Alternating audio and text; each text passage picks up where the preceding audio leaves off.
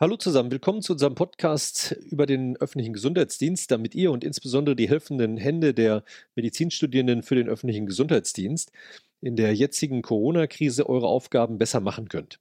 Heute sprechen wir mit Dr. Ute Teichert, die für euch kurz und knapp erklärt, was die spezifischen Aufgaben in der Bevölkerungsmedizin und insbesondere im Infektionsschutz des öffentlichen Gesundheitsdienstes sind und was man dort im Gesundheitsamt leistet und wofür die Kolleginnen und Kollegen verantwortlich sind. Meine Frage, Ute, wofür ist denn eigentlich das Gesundheitsamt verantwortlich und gibt es da so Kernaufgaben? Das Gesundheitsamt hat sehr viel interessante Aufgabengebiete. Ich fokussiere jetzt hier mal auf den Bereich des Infektionsschutzes. Das ist ja auch das, was im Moment in den Medien sehr präsent ist und sozusagen im Moment die Hauptaufgabe der Gesundheitsämter ist. Im Infektionsschutz ist es eigentlich so, dass die Gesundheitsämter sich auf den Bereich übertragbare Krankheiten konzentrieren. Sie sollen nämlich dafür sorgen, dass diese übertragbaren Krankheiten beobachtet werden, bewertet werden und vor allen Dingen sollen sie in ihrem Aufgabenbereich dafür sorgen, dass die übertragbaren Krankheiten nicht weiter verbreitet werden oder aber sie sollen eben dafür sorgen, dass man vorbeugend tätig werden kann, um eine Weiterverbreitung zu verhindern. Das ist kurz und knapp die Aufgabe im Infektionsschutz. Es gibt noch unzählig viele, die ich an anderer Stelle gerne weiter erläutern hm. werde. Hast du denn dazu mal ein Praxisbeispiel, um das mal ein bisschen anschaulich zu machen? Wenn man sich anguckt, was außerhalb von Corona noch gerade gesundheitspolitisch aktuell ist, dann ist es ja die Erkrankung Masern. Wir haben ja auch zum 1. März das Masernschutzgesetz bekommen, was neu in Kraft getreten ist. Deswegen würde ich gerne an diesem Beispiel mal erläutern, wie so die Aufgaben des Gesundheitsamtes sind. Man kann sich grundsätzlich vorstellen, wenn man über Masern spricht, wir haben ja verschiedene Akteure im Gesundheitswesen und wenn man sich den Hausarzt oder den Kinderarzt anguckt, dann ist der für eine individualmedizinische Betrachtung zuständig und die Gesundheitsämter machen das bevölkerungsmedizinisch. Hm, was heißt jetzt diese Vokabel? Versteht ja nicht jeder auf Anhieb und man weiß auch nicht sofort, was gemeint ist. Wenn jetzt zum Beispiel, und das ist auch aus der Praxis gegriffen, wenn in einer Kindertagesstätte ein Fall auftritt, dass zum Beispiel ein, ein Kind, ein, ich sage in dem Fall mal ein vierjähriger Junge, dass der an Masern erkrankt ist, dann meldet die Kindertagesstätte das dem Gesundheitsamt. Und zwar sind die zur Meldung verpflichtet aufgrund unseres Infektionsschutzgesetzes. Da steht drin, dass man bei übertragbaren Krankheiten das Gesundheitsamt informieren muss. So, und dann läuft es in der Praxis so, wenn die anrufen zum Beispiel, dann haben die jede Menge Fragen, die die ans Gesundheitsamt stellen. Nämlich, wir haben ein krankes Kind, das an Masern erkrankt ist. Was müssen wir jetzt machen? Müssen wir den anderen Eltern Bescheid sagen? Müssen wir vielleicht einen Aushang machen? Was ist mit unserer Einrichtung? Müssen wir die irgendwie reinigen? Müssen wir irgendwelche Desinfektionsmaßnahmen machen? Müssen wir irgendwelche Schutzkleidung nehmen? Was ist mit den Personen, die hier arbeiten, mit den anderen Erzieherinnen? Was ist mit den anderen Kindern, die die Einrichtung besuchen? Ja, und was ist mit den Geschwistern von dem Kind, was erkrankt ist?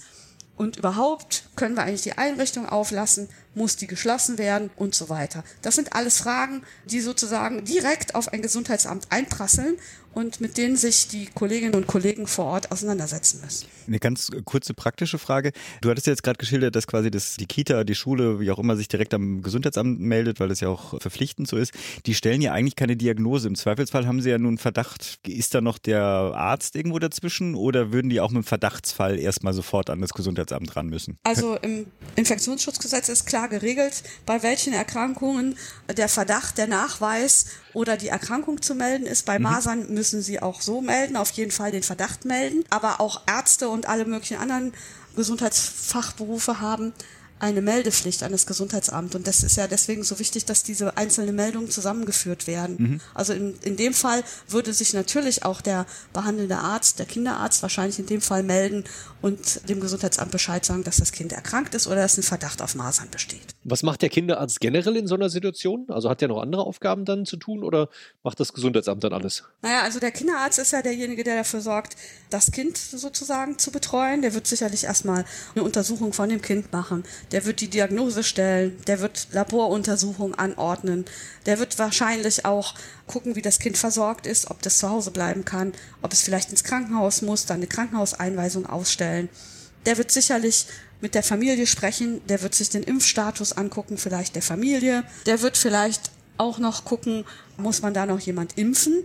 Auf jeden Fall ist derjenige, der das Kind betreut, also es ist ja entweder der Kinderarzt oder der Hausarzt, der kümmert sich ganz konzentriert eben um den Erkrankten, um das kranke Kind. Aber nicht um das Umfeld, sondern nur um das kranke Kind. Wie kriege ich diesen Jungen wieder gesund? So, und das ist ein rein individualmedizinischer Blickwinkel. Der bezieht sich nur auf das Individuum. Ja, aber die Rolle des Gesundheitsamtes hast du ja so allgemein beschrieben. Kann man das an dem Beispiel auch noch etwas konkretisieren? Das Gesundheitsamt weiß ja sozusagen, dass das Kind vom ambulanten System betreut wird. Das heißt, das Gesundheitsamt macht eigentlich alles, was drumrum ist.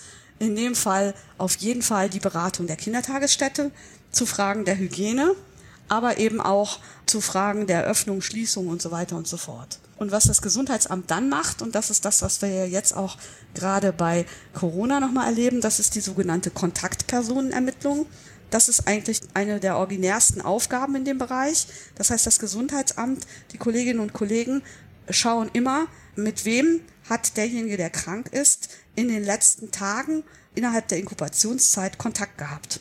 Und das wird sehr akribisch nachverfolgt, das wird differenziert nachgefragt, hm. welche Einrichtung hat das Kind besucht, mit wem hat es gespielt, war es bei irgendwelchen Sportveranstaltungen oder sonst irgendwas. Und dann werden alle diese Kontaktpersonen, werden alle ermittelt. Und die werden auch aufgeklärt. Da wird geguckt, wie ist deren Impfstatus. Müssen sie sich gerade bei Masern eben, haben wir einen Impfstoff? Ja, da kann man denen empfehlen, dass sie sich impfen lassen. Und sie werden darüber informiert, dass sie Kontaktpersonen von einem Masernkind sind. Und das passiert eben nicht nur bei Masern, das passiert auch bei Tuberkulose und bei ganz vielen anderen übertragbaren Erkrankungen, die im Infektionsschutzgesetz festgelegt werden. Also das ist eins der wesentlichen Dinge, die wir ja jetzt auch sehen. Das ist, glaube ich, auch eins der ganz wichtigen Sachen. In dieser Corona-Krise reden immer alle von den vielen Testungen, die gemacht werden. Aber tatsächlich ist das Resultat der Testung ja, dass das Gesundheitsamt aktiv wird, die Mitarbeiterinnen und Mitarbeiter und dann die Beratung machen von denen, die positiv getestet worden sind, das Umfeld aufklären, was sie machen dürfen und äh, vermeiden sollten und ähnliches. Ist das richtig? Ja, und das ist eben viel mehr als im Moment wird ja auch gerade diskutiert, ob man mit einer App oder mit mobiler Funkortung sozusagen die Daten beschaffen könnte. Es ist aber eigentlich viel mehr, das ist völlig richtig, als nur die Datenbeschaffung. Es geht ja nicht nur darum, die Kontakte zu ermitteln und irgendwo festzuhalten, sondern es geht genau darum, dass man die berät, dass man für Fragen zur Verfügung stellt oder gegebenenfalls auch bestimmte Maßnahmen empfiehlt. Das kann jetzt in dem Fall sein, bleiben Sie zu Hause, messen Sie die Temperatur und nehmen Sie keinen weiteren Kontakt auf. Oder im Falle der Masern, was ich ja gerade erzählt habe, würde es dann eben heißen, zeigen Sie mal Ihren Impfpass. Sind Sie denn gegen Masern geimpft? Ah, Sie sind nicht geimpft. Wir empfehlen Ihnen auf jeden Fall, sich impfen zu lassen. Oder das Gesundheitsamt könnte an der Stelle auch, wenn jetzt dort Masern ausbrechen, wenn jetzt mehrere Masernfälle in dieser Kita wären zum Beispiel, dann könnte das Gesundheitsamt auch eine Impfempfehlung aussprechen, eine öffentliche Impfempfehlung oder sogar eine Regelungsimpfung. Sprich dazu auffordern, dass alle Leute aus dem Umkreis sich impfen lassen. Bei Corona sind wir noch nicht so weit, da haben wir keinen Impfstoff. Das ist halt jetzt nichts Spezielles, was jetzt gerade erforderlich ist, sondern die Gesundheitsämter machen das ständig. Und das geht ja noch viel weiter. Ja, die machen ja nicht nur die ganze Kontaktpersonenermittlung, die würden ja jetzt bei dem Masernfall, wenn ich darauf zurückkommen darf, auch entscheiden, muss man Besuchsverbote aussprechen. Also gibt es jetzt Kinder aus dem Umfeld des erkrankten Kindes, die eben nicht mehr in die Einrichtung dürfen oder sind vielleicht die benachbarte Schule betroffen, weil ein Geschwisterkind in die Schule geht. Können die aufbleiben? Muss die Klasse zumachen? Muss der Unterricht ausfallen? Können die weitermachen?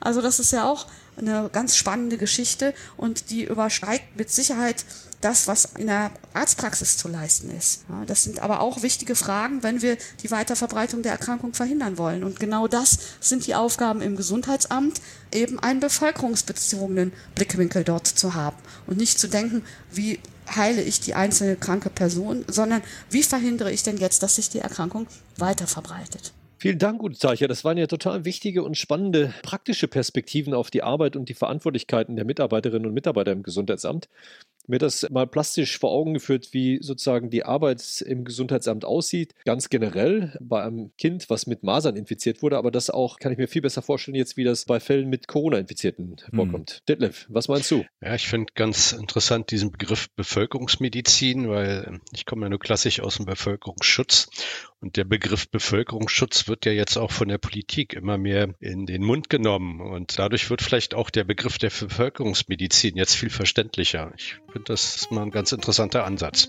Vielen Dank, Ute, für deine Ausführungen. Dankeschön. Herzlichen Dank. Hm, tschüss. tschüss.